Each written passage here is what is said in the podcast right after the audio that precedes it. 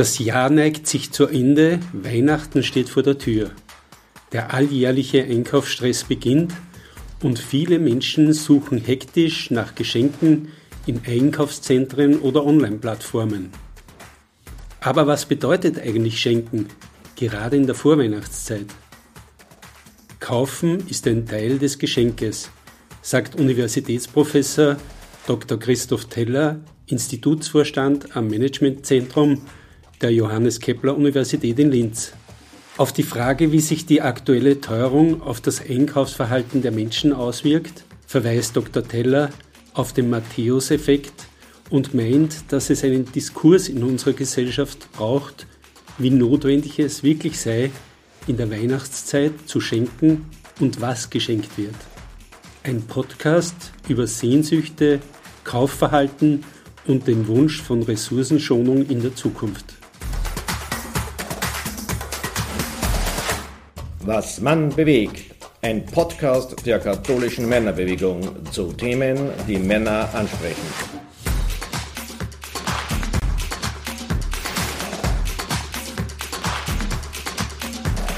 Hallo liebe Hörer und Hörerinnen, mein Name ist Klaus Mastalier und ich befinde mich heute am Campus der Johannes Kepler Universität in Linz.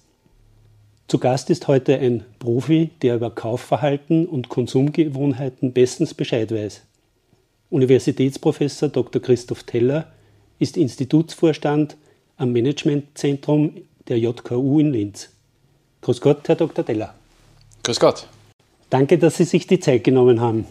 Feste feiern ist ja eine Urform der menschlichen Kommunikation und damit Ausdruck der Familienkultur. Alle freuen sich auf das Weihnachtsfest, Advent und Weihnachten ist so eine Art Sehnsuchtszeit der Menschen, heile Welt, heile Beziehungen, heile Familien. Welche Rolle spielt dabei das Schenken und der Konsum? Naja, Schenken und Konsum gehört ja ein bisschen zusammen, weil die Geschenke kann man selber basteln, die Geschenke kann man aber auch kaufen. Und ich glaube, dass, oder man sieht das auch in den Studien und wenn man mit den Leuten spricht, Geschenke kaufen ist mehr als kaufen, weil das Kaufen Teil des Geschenks wird. Das ist, glaube ich, ganz wichtig. Und deswegen ist dieses, diese Zeit für den Handel wichtig, aber auch für die Konsumenten wichtig, für die Haushalte wichtig, weil sich da etwas ganz, ganz anderes vollzieht wie im restlichen Jahr. Ich bin Betriebswirt, ich bin Handelswirt, deswegen ist mein, meine erste, meine erste, mein erster Blickwinkel natürlich in Richtung Handelsunternehmen, Unternehmen, Versorgungsketten etc. So, das vierte Quartal ist für den Handel das wichtigste Quartal. Innerhalb dieses vierten Quartals gibt es eben die Weihnachtszeit, die Vorweihnachtszeit, die vier Einkaufssamstage. Es gibt den 8. Dezember, wo grundsätzlich geöffnet, äh, die, die Geschäfte können geöffnet bleiben. Und heutzutage tut man das ja nicht nur im, im, in Geschäften, also im stationären Handel, sondern auch online. Das steht ein bisschen in Konkurrenz. Aber das Geschenke einkaufen ist eben etwas sehr, sehr Besonderes. Und das zeigt sich auch in den, in den betriebswirtschaftlichen Kennzahlen, die wir jedes Jahr erheben das Interessante ist, dass ein, das Weihnachtsgeschäft, das Einkaufen von Geschenken, das passt sehr gut zu Ihrer Frage oder zu, zu Ihrer Anmoderation, sehr krisenresistent ist. Das heißt, egal was jetzt in einem Makroumfeld, im Umfeld der Haushalte, der Handelsunternehmen passiert, die Ausgaben sind sehr, sehr konstant. Wie es heuer ist, ich glaube, auf das werden wir noch zu sprechen kommen, aber heuer haben wir ein ganz ein spezielles Jahr. Das heißt, es wird geschenkt. Es werden Geschenke gekauft. Und das hat mit dem zu tun, was Sie bereits erwähnt haben. In unserer Kultur ist Schenken gerade zu dieser Zeit ganz, ganz tief verankert in unserem Denken, in unseren Gewohnheiten. Also um es einfach auszudrücken, Geschenke kaufen ist geliebt, gelebt und in gewisser Art und Weise auch gefordert diese gesellschaftlichen Konventionen kommen da hinein und das spielt jetzt ein bisschen auch in, in, in die kritische Perspektive der, der Vorweihnachtszeit. Und weil es eben auch gesellschaftliche Konvention ist, weil es auch gefordert wird, entsteht natürlich bei dem Individuum natürlich ein bisschen ein Stress auch, wenn man es ein bisschen anstehen lässt oder wenn man ideenlos ist. In der Werbung werden ja die Bedürfnisse der Konsumentinnen mittels Inseraten, TV, Internet oder Ähnlichem geweckt. Wie wird in der Werbung gearbeitet, um diese Sehnsüchte oder Wünsche zu wecken? Naja, die Bedürfnisse sind ja an sich da. Ein Wunsch ist nichts anderes als ein konkretisiertes Bedürfnis. Das heißt, ich lebe in Engerwitzdorf und möchte, muss in die Arbeit fahren, also das Bedürfnis ist Mobilität. Ja, aber ich möchte das halt nicht mit dem Fahrrad, sondern mit einem Auto. Vielleicht von einer bestimmten Marke. Ja? Und das ist genau das, was jetzt in der Marketingkommunikation passiert, dass eben den Konsumentinnen und Konsumenten ähm, äh, vorgeschlagen wird, ich sage das bewusst sehr positiv, vorgeschlagen wird, wie man eben dieses, die Bedürfnisbefriedigung ja, konkretisiert, also den Wunsch durch Produkte, durch Dienstleistungen, durch Kombination der beiden befriedigen kann. Ja? Und natürlich versucht die Marketingkommunikation Kaufreize zu setzen. Aber nicht nur das. Das erste Ziel ist natürlich einmal Aufmerksamkeit zu, äh, zu erwecken, dass man sagt, naja, jetzt kommt wieder die Weihnachtszeit, jetzt kommt das Schenken etc. Ah ja, ich muss ja Geschenke kaufen, ja, Aufmerksamkeit. Interesse und Wünsche schaffen, ja, das sind die nächsten Stufen und dann letztendlich dann auch den Kaufakt anzuregen. Also das konkrete Verhalten. Ist da Weihnachten wirklich die Zeit, wo Menschen vermehrt einkaufen? Oder hat sich diese Zeitspanne auch durch das Online-Shopping verschoben? Ganz eine interessante Frage, weil da gibt es eine Dynamik über die Wochen hinweg in Richtung Weihnachten. Also das darf man vielleicht, was ist ein sehr aktueller Podcast, man sagen, heuer ist Weihnachten ja für den Handel sehr gut gelegen im Kalender. Es geht beim Handel immer um Öffnungszeiten. Wenn, wenn man offen hat, schafft man ja auch die Möglichkeit, dass Leute zu einem einkaufen gehen können. Ja? Das Internet hat zwar 7 mal 24 Stunden in der Woche offen, aber die Produkte müssen ja auch irgendwann einmal in die Haushalte gebracht werden. Und es geht eben nur bis zu einem gewissen Zeitpunkt. Ja, ab einem gewissen Zeitpunkt kommt das Backerl einfach nicht mehr an. Das heißt, online ist immer stärker in der, in der ersten Zeit der Vorweihnachtszeit und vor allem der stationäre Handel in den letzten Tagen. Also das ist diese Dynamik. Besonders kultiviert hat sich natürlich in dieser Vorweihnachtszeit die Weihnachtssamstage, wo die Leute auch frei haben und dann Geschenke einkaufen gehen. Und das steigert sich umsatzmäßig auch vom ersten bis zum letzten Einkaufssamstag. Und heuer haben wir, wie gesagt, im Kalender liegt das sehr gut. Der erste Einkaufssamstag ist jetzt in dem Fall übermorgen, warte, morgen, übermorgen, richtig, am 26. November. Und dann ist es noch eine ganz, ganz lange Zeit bis zum 24. Das ist ein Samstag. Und was die wenigsten wissen, ist, dass die stärkste Umsatzzeit, Umsatz, also jetzt nicht mehr Geschenkekaufzeit, sondern Umsatzzeit, ist die Woche danach. Wenn die Leute dann umtauschen gehen, vielleicht noch etwas dazu kaufen, die Gutscheine einlösen etc. Also die, die Zeit danach und für den Handel ist diese gesamte Zeit wichtig, kommt auf die Branche jetzt drauf an.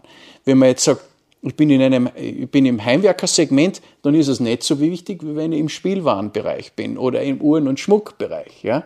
Also ist sehr, sehr, sehr, sehr unterschiedlich. Ich habe auf der Webseite gelesen, dass Sie bereits als Kind bei Ihren Eltern in einem Einzelhandelsgeschäft mitgearbeitet haben. Was war das für ein Geschäft und was war die Faszination, dass Sie später den Beruf des Marketingstrategen gewählt haben? Ja, also ich, ich muss sagen, ich, ich bin Kärntner, ich komme aus dem schönen Wolfsberg, das man wahrscheinlich am ersten durch die Fußballmannschaft, die, den WRC kennt. Also ist genau zwischen äh, Klagenfurt und Graz gelegen.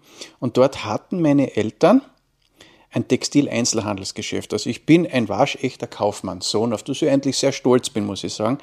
Und wie es in Unternehmerfamilien so üblich ist, arbeiten die Kinder im Betrieb mit. Und zwar von frühester Jugend an. Und ich kann mich erinnern, im, im, noch bevor ich zehn Jahre alt geworden bin, habe ich meinem Großvater geholfen, ja, die Tagesabrechnung zu machen. Und, und meine Eltern äh, haben wirklich Tag und Nacht gearbeitet, sonntags und feiertags. Und es war, ja, es war, es war eine sehr, sehr intensive Zeit für sie immer. Der Umsatz äh, war natürlich immer, die Stimmung war ein bisschen immer vom Umsatz abhängig. Und, und ja, es ist, es ist ein hartes Brot, Händler zu sein. Als, als Kind, und ich habe zwei, zwei ältere Brüder, mit denen habe ich, war ich sehr, sehr viel im Geschäft und habe sehr, sehr viel auch mitgeholfen, war das eine durch und durch positive Erfahrung. Und wie sind Sie dann zum Marketing gekommen? Wenn man jetzt im Handel ist, und der Handel, da kommt das Marketing heraus. Das, den Begriff kennen wir erst seit Mitte des letzten Jahrhunderts. Vorher hat man eben von Distribution gesprochen. Das Marketing ist ja eingebettet, kommt ja aus dem Handelsbereich. Ja. Weil dort eben, da geht es um die, beim Marketing geht es um die, die Phänomene des Marktplatzes. Das kann jetzt ein physischer, das kann ein digitaler Marktplatz sein. Und das ist das, was mich von frühester Jugend an fasziniert hat. Und irgendwann einmal bin ich in die Fußstapfen meines Vaters bzw. großen Bruders gestiegen und habe dann auf der Wirtschaftsuniversität Wien studiert. Und irgendwann einmal musste, musste man sich im zweiten Abschnitt spezialisieren.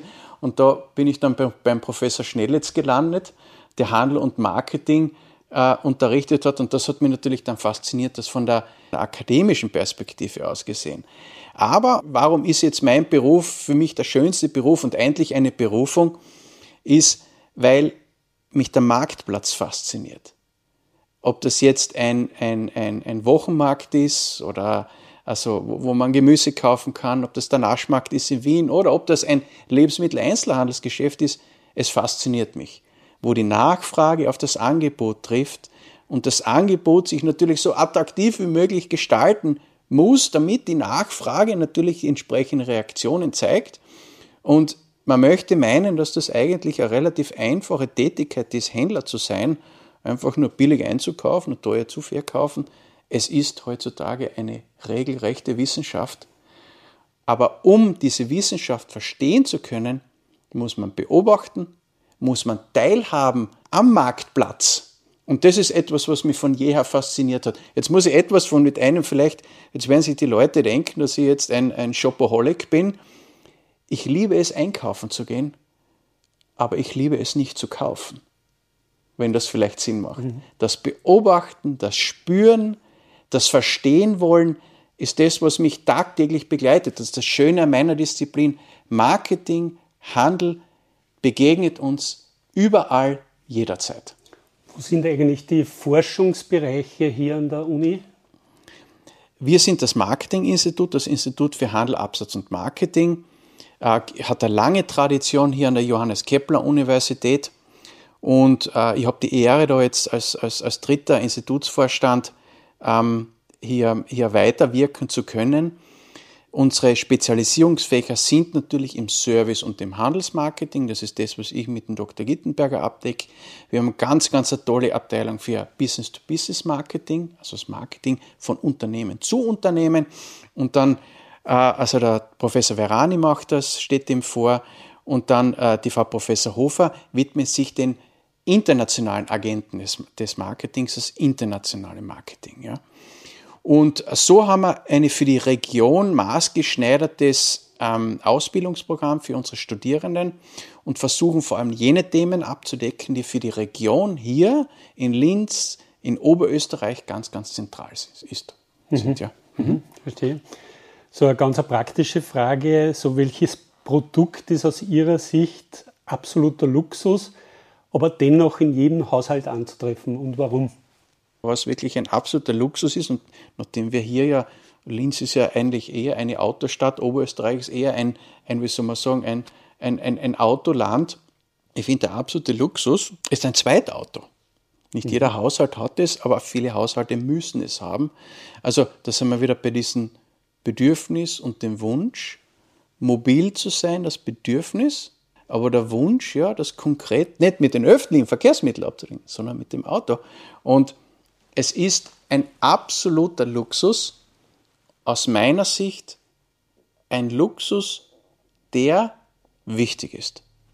Und ich sehe, dass meine, mein, meine Mutter ähm, ist äh, schon in der zweiten Hälfte ihrer 70er äh, Jahre und ich weiß, wie wichtig Mobilität ist. Wie wichtig Mobilität vor allem für die Älteren, aber auch für die Jungen ist. Und ich sage, es ist ein Luxus, ja, mobil zu sein, auch ein zweites Auto zu haben oder vielleicht sogar ein drittes Auto im Haushalt zu haben. Aber es ist ein Luxus, der einen Mehrwert schafft.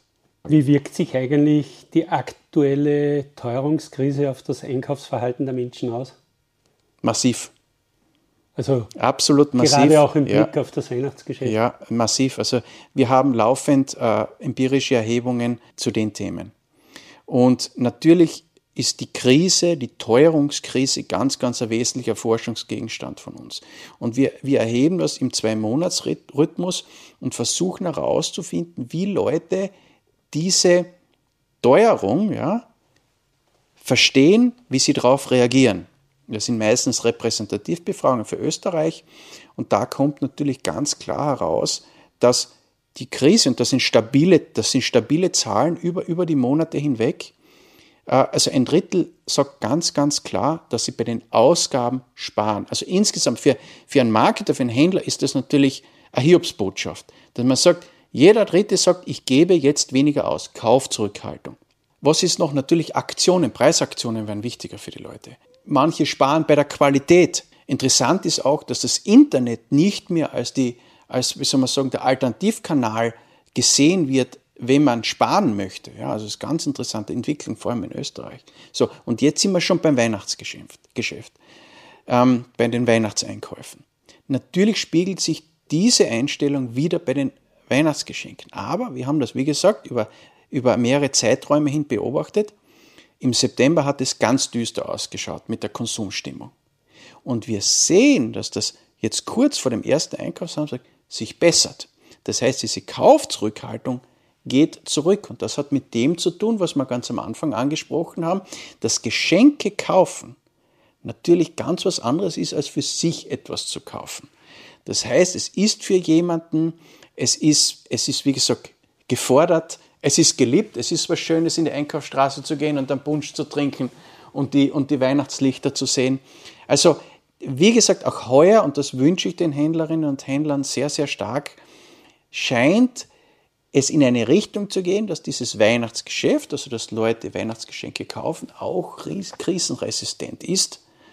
Wie es jetzt sein wird, das werden wir nach Weihnachten wissen. Aber es bewegt sich, also der Optimismus ist zu viel gesagt, es ist nicht mehr, nicht mehr tief schwarz, es ist schon hellgrau, die Konsumentenstimmung zurzeit. Mhm.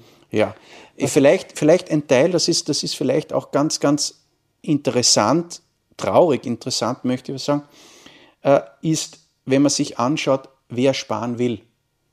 Und es ist eigentlich nicht die Frage, wer sparen will, sondern wer sparen muss.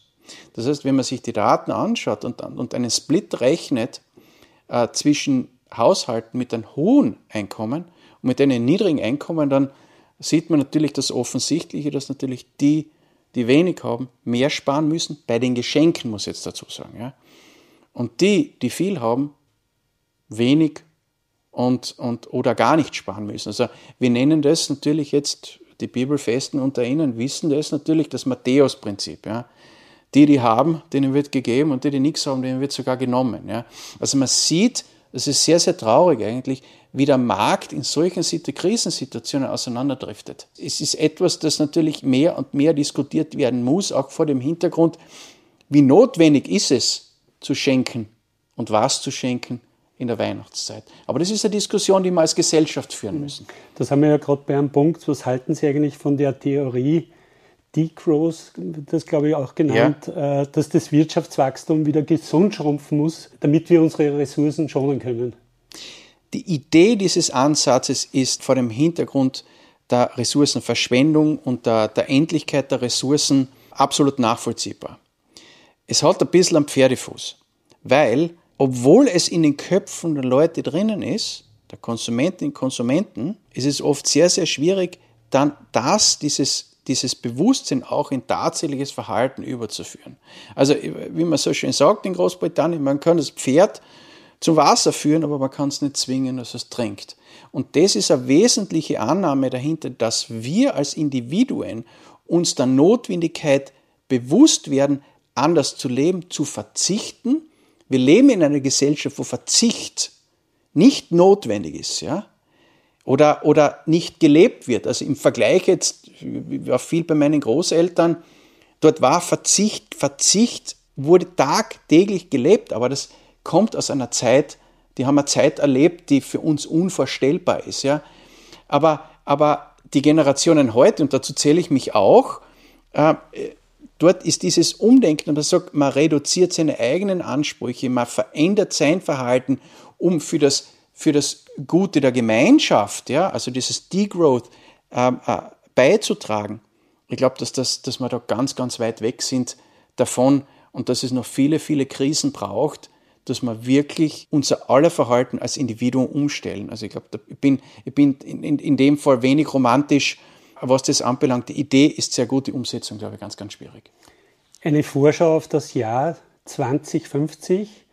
Wie wird zukünftig eingekauft und welche Trends erkennen Sie? Was wir nicht sind, das sagen wir immer ganz offen und laut als Institut, wir sind keine Zukunftsforscher. Was wir sehr wohl machen, ist Trendforschung. Ein Trend ist etwas, das beobachtbar ist und empirisch statistisch nachweisbar ist. Äh, wir machen für die Wirtschaftskammer Österreich, für die Sparte Handel Trendberichte im Bereich Handel und vor allem aus der Konsumentenperspektive. Und wir haben vier, In einem bestimmten Bereich, ja, Möbel oder. Na, das, das gilt für die, die Trends, wie sich Konsumenten verhalten, wie sie okay. sich ändern, welche, welche Präferenz, Verschiebungen in den Präferenzen es gibt, ist natürlich für unterschiedliche Branchen unterschiedlich relevant. Das kommt natürlich in diesen Berichten, wird das, wird das natürlich ähm, äh, berücksichtigt. Aber insgesamt muss man von diesen diese Megatrends, die über mehrere Jahre bis Jahrzehnte gegangen sind, beziehungsweise gehen, muss man anschauen, inwieweit das auf die Branche passt. Und da haben wir jetzt vier große Kategorien äh, bearbeitet. Also das ist immer so, dass man sagt, welchen Trend gibt es in unterschiedlichsten Ländern, das ist eine globale Sichtweise und schaut, wie diese Trends jetzt in Österreich angekommen sind. Das ist so die Idee dieser, dieser Forschung.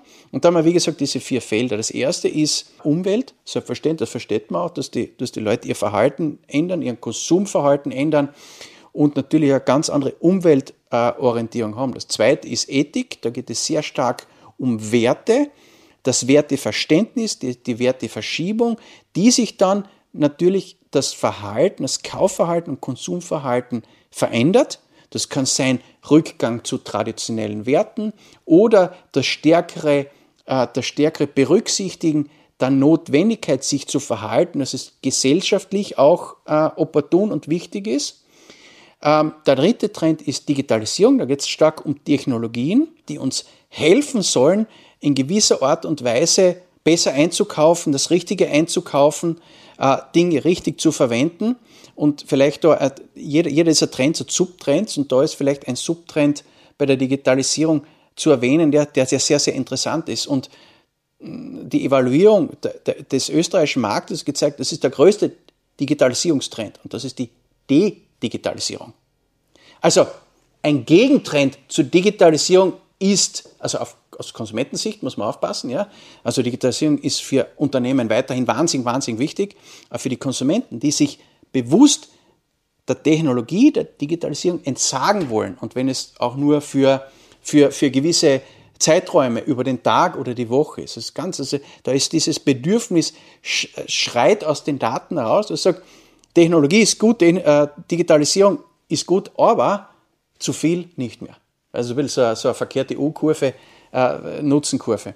So, und das letzte ist, es ist auch sehr spannend, das ist, nennen wir Servitization, also die Rolle des Services in der Zukunft, äh, wenn es darum geht, einzukaufen, zu konsumieren, das richtige Produkt zu finden, etc. Und das, das geht so weit, dass man sagt, okay, wie gesagt, die Trends überlappen sich teilweise, dass man sagt, okay, in Oberösterreich haben wir zum Beispiel Geschäfte, Lebensmittelgeschäfte, da gibt es keine Verkäufer und Verkäuferin mehr. Ne? Also da gibt es auch keinen Kassierer, gar nichts. Das sind, äh, das sind äh, unbemannte, unattended Retail Outlets und die werden vor allem, die, die der Unimarkt macht, das ist die Unibox, die werden eben in ruralen Gebieten in Betrieb genommen, wo es keine Nahversorgung mehr gibt. Wir untersuchen das auch noch tiefer in, äh, im, im Institut und das Frappierende dabei ist, dass obwohl niemand in diesem Geschäft ist, in diesen kleinen Gemeinden eine soziale Dynamik entsteht. Und da bin ich wieder bei dem, was ich vorher gesagt habe. Der Marktplatz, die Magie des Marktplatzes ist unter anderem, dass die Leute zusammenkommen, auch wenn auf dem Marktplatz niemand ist. Und das ist extrem faszinierend zu sehen, wie in solchen Gemeinden solche unmanned, unbemannte Outlets Akzeptanz finden. und die Leute sich dort finden. Also es ist wirklich ein sehr, sehr schönes Ergebnis und das haben wir mit qualitativ und quantitativer Forschung haben wir das, haben wir das belegt. Also ja, also Servitization als, als letzter großer, große, große Trendfamilie, was uns in den nächsten zehn Jahren, 15 Jahren beschäftigen wird. Ja. Spannende, hm. spannende Antworten. Hm. Zwei Fragen noch zum Schluss. Wie könnten eigentlich Menschen, Sie haben es jetzt auch erwähnt, wie könnten Menschen bewusst aus dem weihnachtlichen Konsumverhalten aussteigen? Gibt es sowas? Oder ist der Druck so stark, dass ich da einfach mit muss? Oder gibt es auch Leute, die sagen, nein?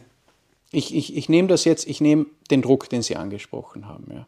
Druck entsteht von außen, Druck entsteht von innen, da haben wir schon drüber geredet, das ist gefordert, aber auch gelebt und gelebt in gewisser Art und Weise. Es ist eigentlich ganz einfach, wie man, die Frage ist, wie man mit dem Geschenkekauf umgeht. Und ich glaube, der Schlüssel liegt ganz klar in der Planung.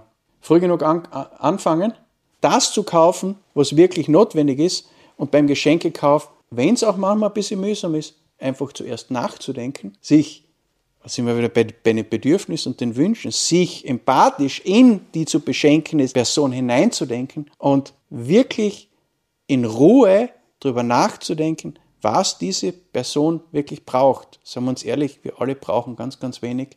Also sollten wir eher darüber nachdenken, was diese Person freut. Was wünschen Sie sich zu Weihnachten oder gibt es einen Wunsch für das kommende Jahr oder für das nächste Jahr? Ja, also das klingt jetzt ein bisschen, das bisschen abgedroschen, aber ich glaube, das höchste Gut, das wir alle haben, ist die Gesundheit und das ist das, was ich mir für mich und meine Familie natürlich wünsche.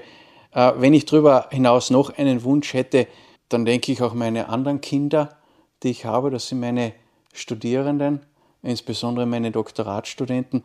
Und für die wünsche ich mir, dass sie ihr großes Ziel erreichen, ihre Arbeit fertig machen oder ihren Abschluss machen oder, oder, oder auch viele Lehrveranstaltungen schaffen, weil am Ende des Tages, wie gesagt, das sind meine Kinder und auf die bin ich auch sehr stolz. Das wünsche ich mir für Sie und auch für mich eigentlich. Ja. Herr Dr. Deller, danke für die Einblicke, für die persönlichen Einblicke und für das informative Gespräch. Vielen herzlichen Dank. Liebe Hörer, liebe Hörerinnen, das war wieder eine Folge Was man bewegt. Dieses Mal zum Thema Konsumverhalten in der Weihnachtszeit. Als Interviewpartner stand mir dieses Mal Universitätsprofessor Dr. Christoph Teller zur Seite. Ich bedanke mich fürs Zuhören, wünsche eine schöne Adventszeit, bleiben Sie gesund. Ihr Klaus Mastallier.